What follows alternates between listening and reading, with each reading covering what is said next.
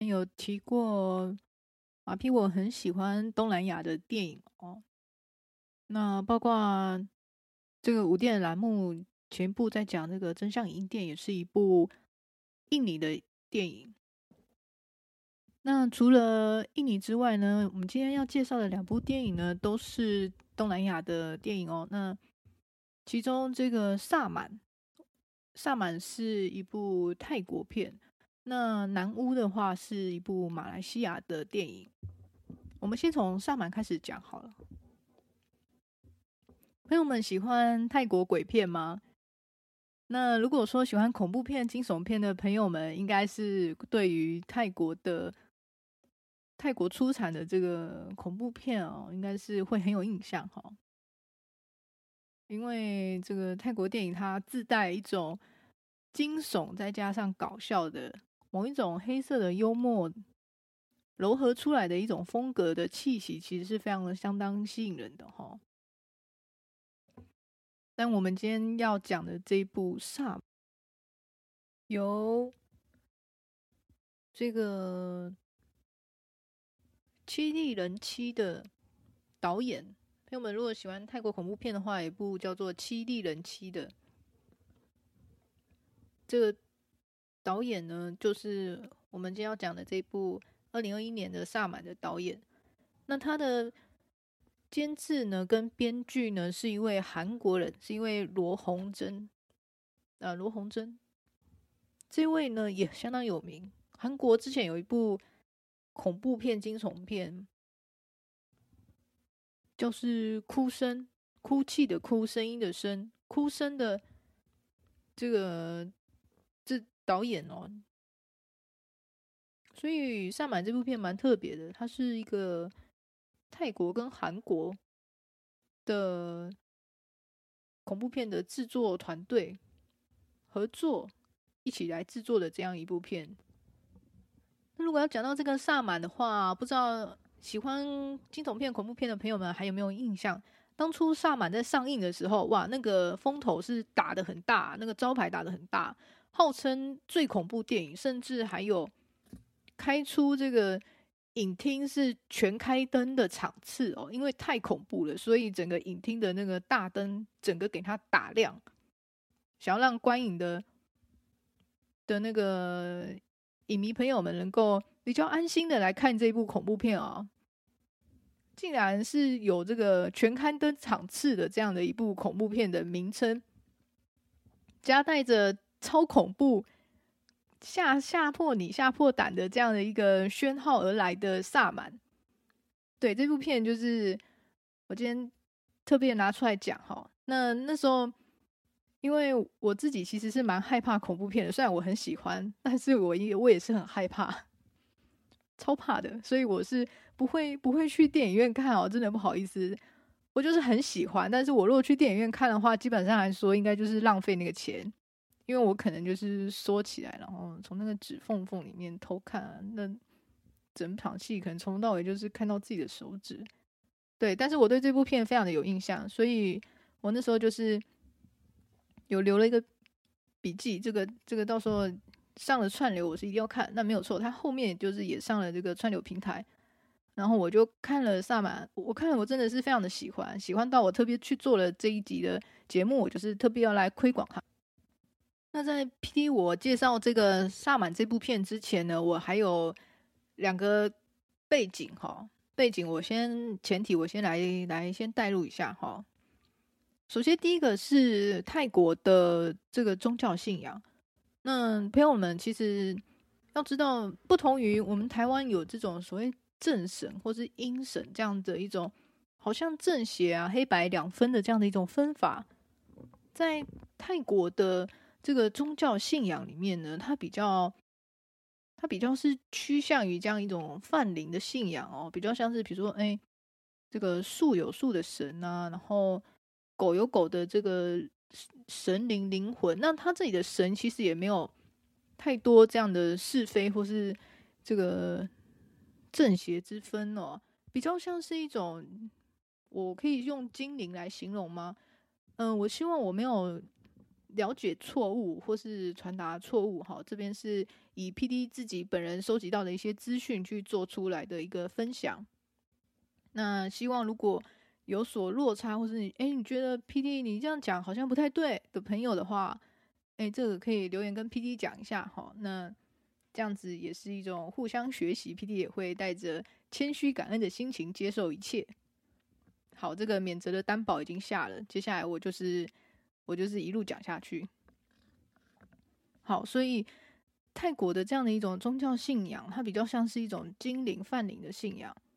也就是它这里面的神或者是魔鬼，其实没有那么绝对的这种好恶跟正邪之分哦，比较多的是一种承诺跟契约哦。像朋友们应该也知道，泰国有这个四面佛，嗯，这个台湾也有嘛。哦，这个对，不是不是信念的意思，不是信念的意思。那、好好，那总之呢，这个这个四面佛呢，这个泰国的神灵神佛呢，它都是走一个契约制的，也就是说，哎，你跟他许了一个什么愿望，他给你达成的话，那你当初跟他下的一些条件，你就必须去完成，去满足他。那如果你去破坏了你们当初的契约，也就是说，如果这个这个神灵他应允给你的事物达到，但是你答应他的条件却没有没有没有达成的话，诶，他会生气哦，他会就是跟人类一样，就是你这个不守信啊、背弃忘信的话，他就他就会凶你，或是会怒起来这样子。好，这是第一个，就是朋友们你在看萨满的时候要先知道，就是泰国的一个一个这种精灵泛灵文化里面的神神明，或是这个没有没有太明显的正邪好恶之分。第二个就是萨满这个职业呢，它是属于人人类跟这个灵魂之间的一个中介的翻译者，那他同时可能也会具备一些。呃，治疗的能力，一些除了会通灵外，他还可以医治医治别人哈，这个是蛮神奇的。类似那种原始部落里面会出现的巫医有没有，或是一些预言预言者之类的。好，那以上这个两个前提背景，那在上买这部片的话，同样 PD 在五店这个栏目里面呢，就是会我会大概会。嗯，把整个电影给捋一遍哦。那最后最后的结局的话，我还是会保留一个小悬念，那以便到时候有听众朋友听到了这个节目以后，这个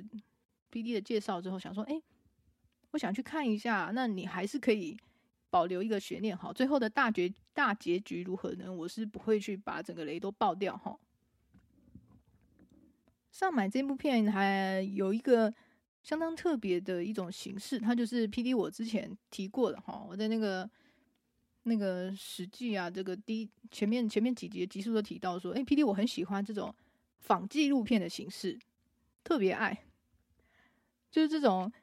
哎搞得好像是真的有没有？就是那种真实性很高的这样的一种仿纪录片的形式呢？那应用在惊悚片或是恐怖片或是剧情片上的话，是我个人非常喜欢的一种表现手法。哎、没错，你猜对了，朋友们。萨满这部片就是这样的一种仿纪录片的形式。那在这个这个仿纪录片的这个萨满呢，它里面的主题绕着的这个主角，就是我们的这一位萨满，他叫做尼姆。尼姆他是一位泰国东北部的一个小村落里面的的这个巴扬神，他们所。祭拜所信仰的这个巴扬神的的这个算是代言人，算是灵媒，算是他的一个翻译者。那这位萨满就是尼姆。那这整部片的纪录片的形式呢，就是有一个团队，他们就是要采访萨姆，所以他们就是会跟在萨姆萨姆萨姆阿萨姆尼姆啦。萨满里面的主角叫做尼姆，对不起。他们会跟着尼姆呢，就是采访他的周遭、他的生活、他的日常、他接触的各个人跟他发生的大小事。那我觉得这也是一个很好的带入的方式哈，跟观众们去介绍这个这样的一种一种故事的切入的角度。所以，我们就是跟着跟着这个纪录片团队呢，那我们进入到了尼姆的生活，可以看到尼姆是一个非常，我觉得他是一个非常淳朴的人，他非常的，其实他非常的良善哦，因为他都是会为了他们的村人啊，然后。村民们信仰他，然后他就会为他们分担解忧啊，稍微治疗他们。其中尼姆也是非常的，嗯，我觉得非常真实的。他去提到，他说，他说他只能够治疗，就是这种灵能量去去产生的一种病痛哦。那如果真的得了一些比较重大的疾病的话，那个尼姆就会他直接就是对镜头说：“你还是要去看医生啊。”就是如果你得了是。癌症或者是什么相关的疾病的话，也就是说，他尼姆他并不是一个全能哦。他一开始就说我不是一个全能的人哦，不是一个就是好像多么多么的一种超能力者，并不是，并不是。他其实是蛮真实的，就是他是有所有所不足的部分，他也是非常的清楚的去表达。那我们就是跟着尼姆那。跟着尼姆去深入他的家族，他的家族也是非常特别。就是这个他们信仰的巴扬神呢，他是一个，嗯、他所挑选的的萨满呢，都是从尼姆的家族里面挑选。那他只会挑选女生，而且是一种类似指定的。那他们被指定到的这个女生呢，他们尼姆家族的女生就必须要承接这个萨满的位置。于是，在这样的一个。一个慢慢深入的情况下呢，我们跟着尼姆去参加了一场葬礼。那这个葬礼呢，是他的他的姐夫。那从他在参加这场葬礼里面的跟他姐姐的互动啊，跟他哥哥的互动，我们就是逐渐的知道关于这个尼姆的这个萨满家族这里面的黑幕跟里面的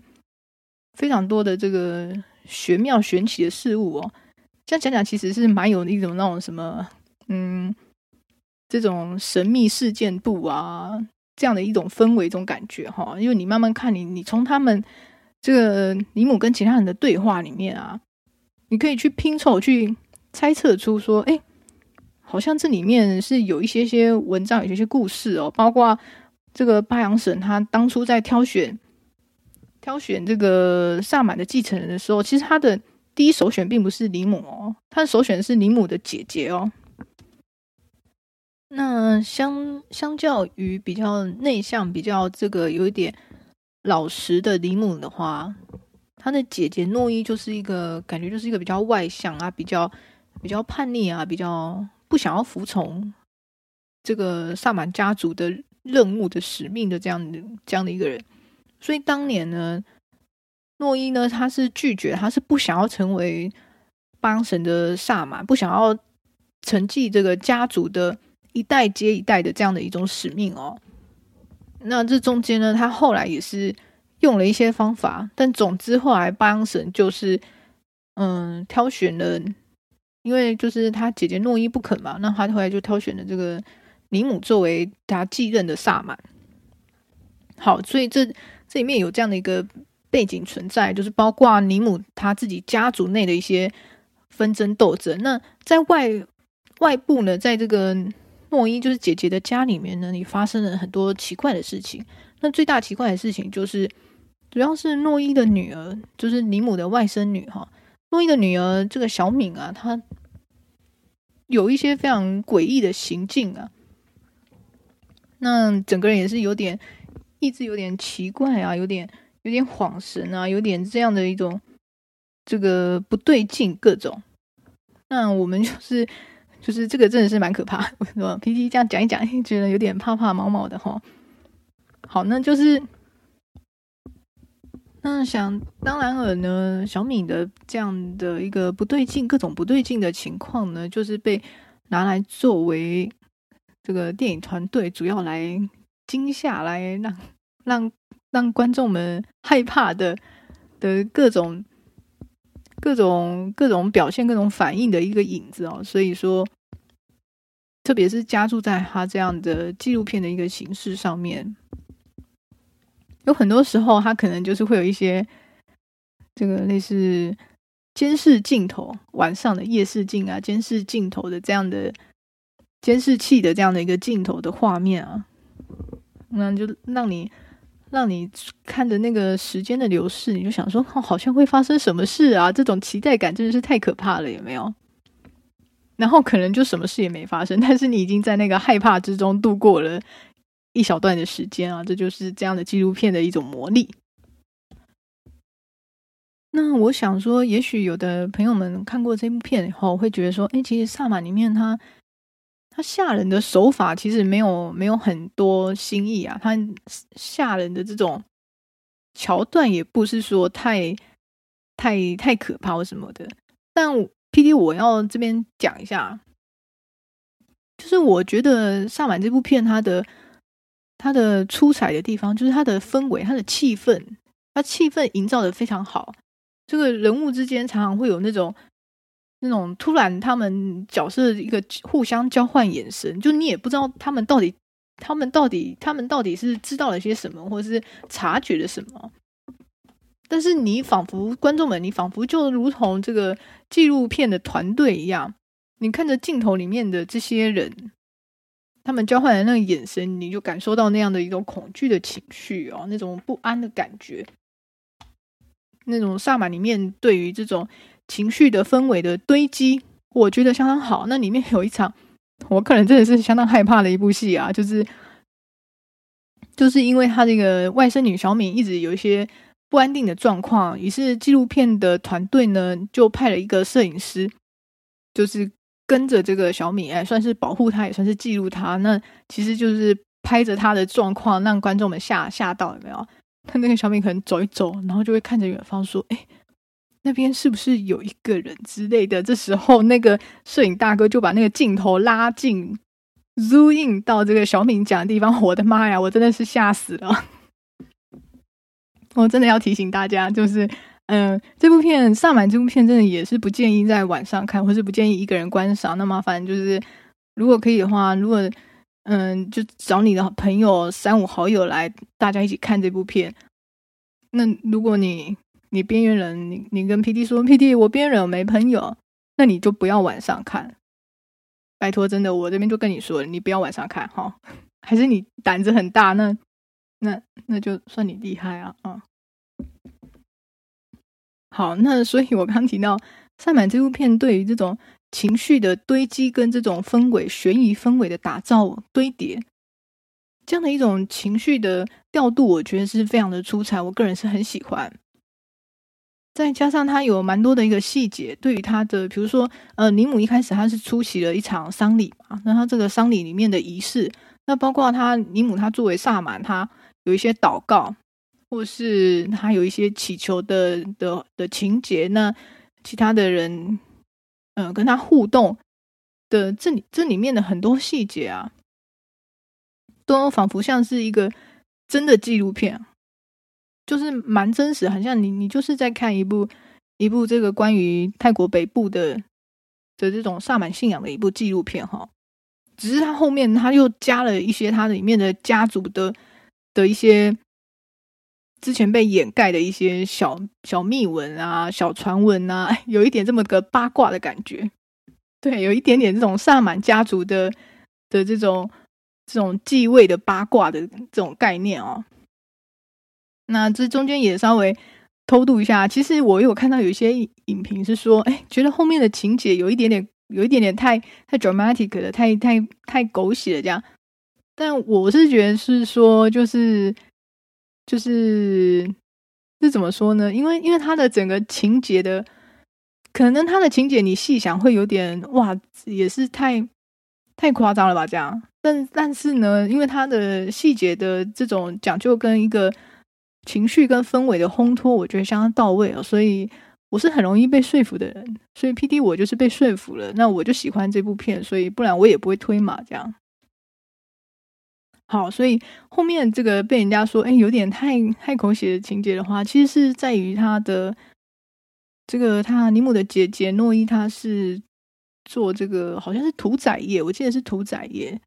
所以在他们这种比较偏佛教的信仰体系里面，是一个杀生的行业啊，是比较比较有一些因果业障，或者有一些有一些这是怎么讲？嗯，这个这我们就说因果好了。那这里面还有一个因果，就是关于诺伊的丈夫，她丈夫的那那个支系的家族啊，好像又有一些嗯，在这个戏里面又有一些这个算是算是这个恶性倒闭的一些纠纷啊，那造成了有一些人的不满啊之类的，就是聚集了一些人们的怨恨、怨念跟不满。以至于他这整部片在最后呢，他是说这样的各种的一种八方起聚而来的的的一种怨念，再加上当初因为诺伊拒绝巴阳神萨满，那拒绝成为巴神的萨满的这样的一个事事件啊，那种种的各种的因果呢，堆积在他的女儿，就是尼姆的外甥女的小敏的身上啊，才会导致他出现很多不同。这个不对劲的一个状况。那好，我们接受这样设定往下走的话，就是为了要解救外甥女小敏呢，那尼姆就出现了这个要跟这个这个小敏背后的这样的一个恶灵呢去做对抗。然后那尼姆也找了一个从外面扣 out 找了一个帮手来。所以进行到这边，我们就默默的，好像有点像那个《哈利波特》的三巫斗法大会，有没有一种互相对抗跟 PK 的概念？那到 后面的这样一个状况，对我现在讲起来的话，的确是还蛮戏剧化的啦。嗯，好，那还有一个更戏剧化的事情，就是，哎，我们的主角，哎，这个我真的是，我当初看这部片的时候，我也没有想到啊。那主角尼姆呢？他这个这个要要展开对决的时候，哎，他就他就挂了。对哦，你的萨满尼姆就是已经登出。我，那时候想着，我当时候看看那个电影看到这边的时候，我也是懵了。我就想说，哎哎，主主角过世哎，主角主角登出了，那这部片要怎么演下去啊？那这也就。更燃起我的一个好奇心，我就想说，嘿，这部片后面怎么演啊？这样子，那谁谁来收这个烂摊子啊？好，那那所以这部片最后面，它的确就是出现一个大对决。那这个大对决也是在主角尼姆这个这个不在不在线，他登出了这样一个状况下去进行。那我会把这个这个究竟诺伊。要怎么样去拯救他的女儿小敏？那小敏被各种这个怨灵缠身的结果到底如何？以及尼姆他离世之后，这样的一个巴阳神的信仰到底何去何从？这样的各种悬念呢，我就放在最后这个对决，这个这个结果呢，我就是不说。如果有兴趣的朋友们呢，你还是可以去看《萨满》这部片，那你还是可以。保有这个最后的一个悬疑点哦。好，这一部就是萨满。那我第二个介绍的是这个南巫哈。哎，这个南方的南，巫师的巫。南巫是一部这个二零二零年的一位马来西亚马来西亚导演的一个作品啊，马来西亚的电影。那这个这个导演就叫做张吉安，张吉安导演。我这边讲一下，说我怎么会知道《南巫》这部片哈？那其实这也是一个小小的契机点，就是因为 PD 我就我就蛮喜欢看那个金马奖嘛。那二零二零年的金马奖最佳新导演跟最佳原著剧本，《南屋》这部片都是获得了提名哦。那最后这个张吉安导演是获得当年的最佳新导演的这个。这个奖项，那那时候在那个金马的颁奖典礼上面呢，我就看到了这个南巫的预告片。那他，我被他的这个预告片很吸引啊。预预告片里面，朋友们蛮建议你去找一下南巫的预告片去看一下啊。他就是，呃，非常的有这种神秘啊，然后这种诡谲的这样的一个氛围。那同时它的背景又是在马来西亚。那我提过，我对于这个东南亚的电影，我我是相当原本我就相当的喜欢嘛。我对于这种东南亚的电影氛围的的这种题材，我通常都是蛮感兴趣的。加上他南屋，他也是有在讨论这个马来西亚的这种，嗯，这种他们的各个信仰的各个信仰的体系的一些冲突的的背景。所以后面，后面我那时候在串流上我看了，说，哎，有南屋的时候，我就很开心的找来看。但是呢，我必须说一下，就是如果，嗯，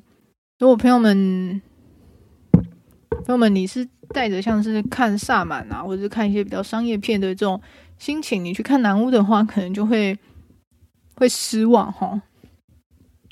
可能会跟。跟我当初看南屋一样，诶，有点有点小呆掉，因为南屋我必须说它的节奏蛮慢的，它就是这个我这么说好了，就是有一种节奏叫做影展片的节奏，那有一种镜头叫做长镜头，那影展片的节奏加上长镜头，就是嗯，南屋这部片它它主要走的这个氛围会是这样。所以，如果如果知道 PD 这样形容，然后大概可以理解南屋这部片的氛围的话，那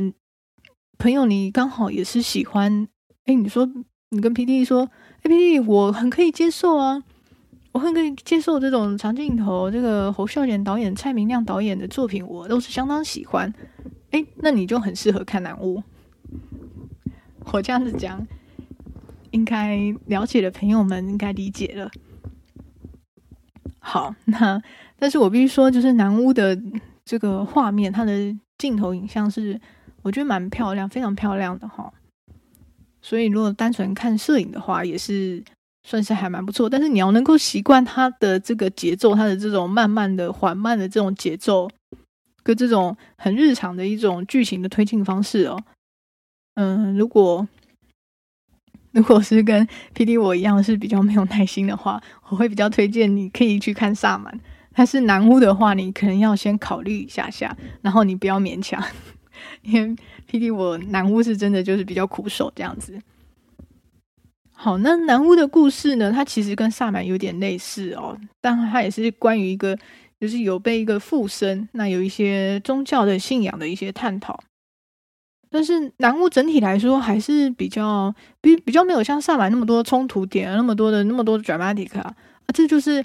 萨满为什么后面会被人家说狗血？那因为它狗血，那各种八卦就会比较精彩嘛。那如果他把这些元素都抽掉的话，他可能就是就是会比较像南屋这样，就是会比较说，嗯。南屋里面的话是一个一对，也是一个家族的家庭的故事，比较像是比较一个小家庭的故事。那她是她的丈夫，她丈夫好像是不小心发生了什么事情，然后被下了这个降头，然后他的他老婆就是要帮帮忙奔波啊，找各种的这个能能异士啊，想要解除这个丈夫的身上的这些异状。我听听起来的好像是也是蛮紧凑的，对不对？但没有，我觉得南屋那时候我看到他的，他就比较没有那么多，没有萨满里面那么多的这个设计跟桥段。之后，PD 我也去找了这个南屋的影评来看，就发现说，哎，南屋的影评有去提到说。其实他这部片有蛮多的一个政治隐喻或影射哦，那包括说他这个主角他的发生发生事情，主角的身份哦，这个家庭他是位于这个泰国跟马来西亚的边边界这个地点。但是这个里面的这位太太啊，她本身是出生从事她是新山人，新山就是马来西亚跟新加坡的一个边界，也就是这里面的这个家庭所在的位置，跟这位太太本身呢，她都是处于一个这个边界中间的这样一个模糊的一个地位哦，一个地点。那 PT 我也必须去觉得说，哦，这是我自己的想法啦，我自己的观点，就是南巫这部片呢，这样在一个驱魔的仪式上面呢，或是在这种各个仪式的解说上面，因为萨满它是以纪录片的方式嘛，所以它就会有很多说明的，会让这个像 PD 我这样的一种小白不太了解发生什么状况的时候呢，萨满它是纪录片形式，所以它有一些说明，它会有一些有一些解说的人说啊，现在是在怎样怎样啊，怎样怎样之类的。那这个对于这个不太了解东南亚信仰的我来说呢，这是一个很好的进入电影的方式哦。那南巫里面就没有。南巫里面的话，它就是，它就是，只是，只是，就是，它有一个镜头放在那里，那拍摄下来的这一家人发生的这些事情，然后镜头跟着的这个女主人去到处的找寻一些可以帮助她的人，但这就会比较让不太了解、不太不太熟知这些信仰、这些仪式的观众，如同 P D E 小白我呢。我也不太知道说，哎，现在到底发生什么事？然后我其实看不太懂他们现在做的这些动作是为了什么、什么、什么之类的。那当然，这两种表现方式是各自有各自的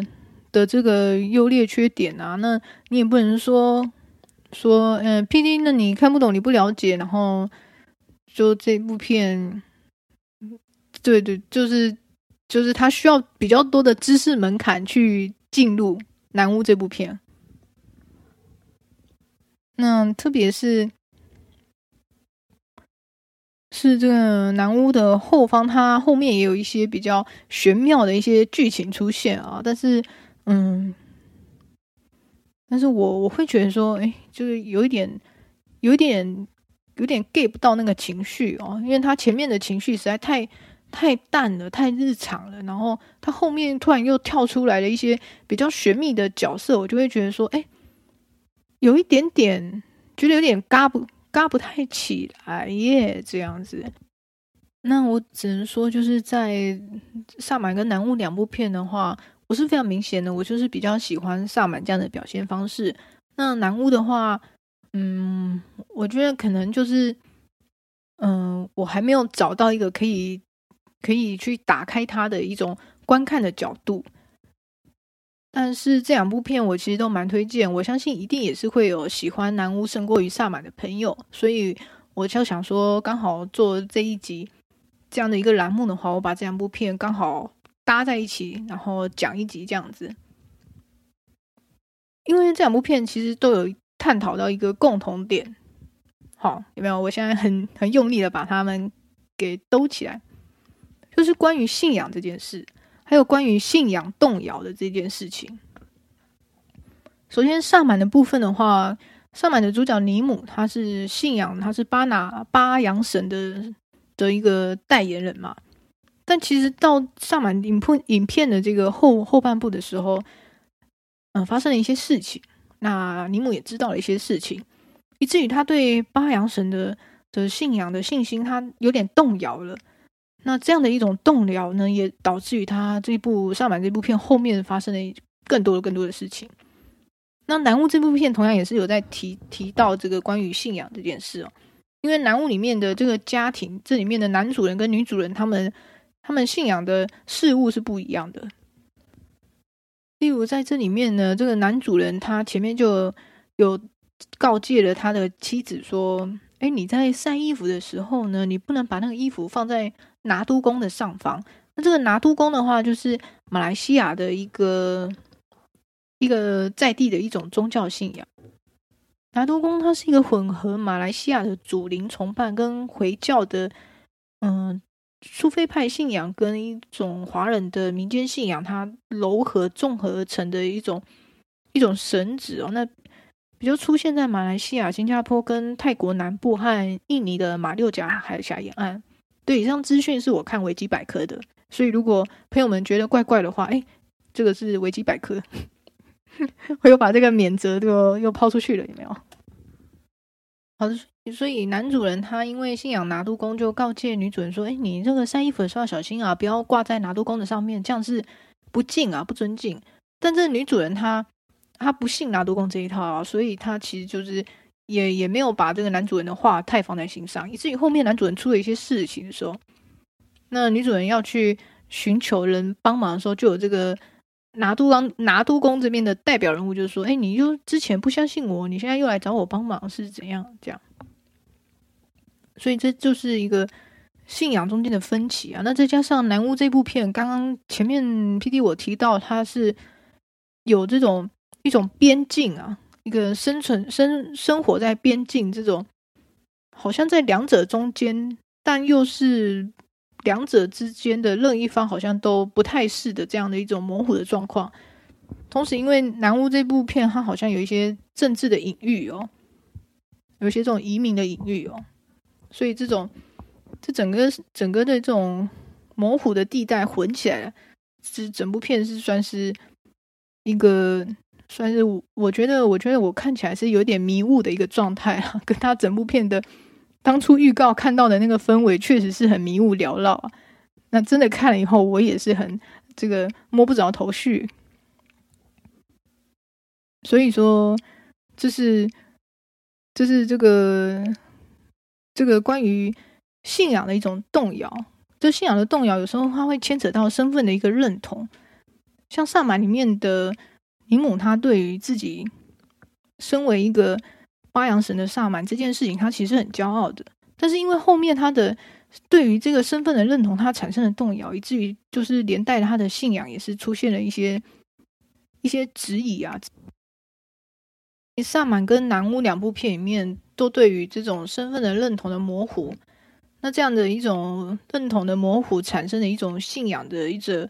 崩裂啊，造成整个剧情或是事件的一种恶化，往这样的一个方向去前进啊，是这两部片一个，我觉得他们虽然是用不同的方式或是不同的表现的手法，但是是有在探讨这样的一个意向，这样的一个主题。这也是我这次把这两部片放在这个同一个栏目里面，那向各位朋友们介绍的主要的一个。动机跟原因哦。好，以上是关于萨满跟蓝屋的介绍。其实是这个栏目是想要